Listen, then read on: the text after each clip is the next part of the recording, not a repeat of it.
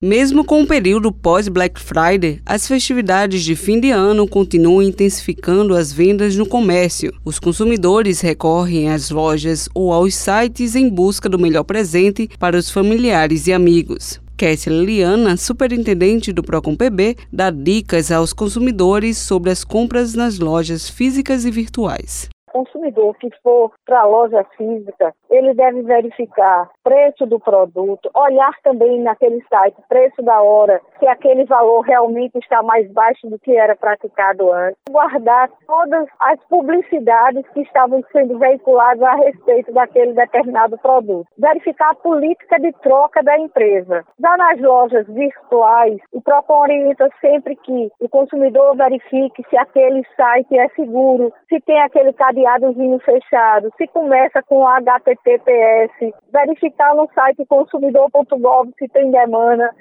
contra aquele fornecedor, no nosso próprio site do PROCON, lá tem um, linkado, listado todos aqueles sites que já os consumidores já tiveram problemas e printar toda a transação. Mesmo com a correria comum nessa época do ano, é preciso ficar atento aos direitos dos consumidores e denunciar qualquer publicidade enganosa pelo número 151 ou pelo WhatsApp do Procon Estadual 98628 8330, ressalta Kessia Liliana. Se o consumidor verificar no site do PROCON, já está disponibilizada a pesquisa de preços de monitoramento que a gente fez. Os fiscais, através do nosso 151, estão recebendo do nosso direct no Instagram, estão recebendo denúncias daqueles consumidores que porventura tenham alguma dificuldade, ou mesmo no nosso WhatsApp 98618 8330, para que exatamente o consumidor, em caso tenha alguma dúvida, ele possa ligar para a gente. Cibele Correia para a Rádio Tabajara,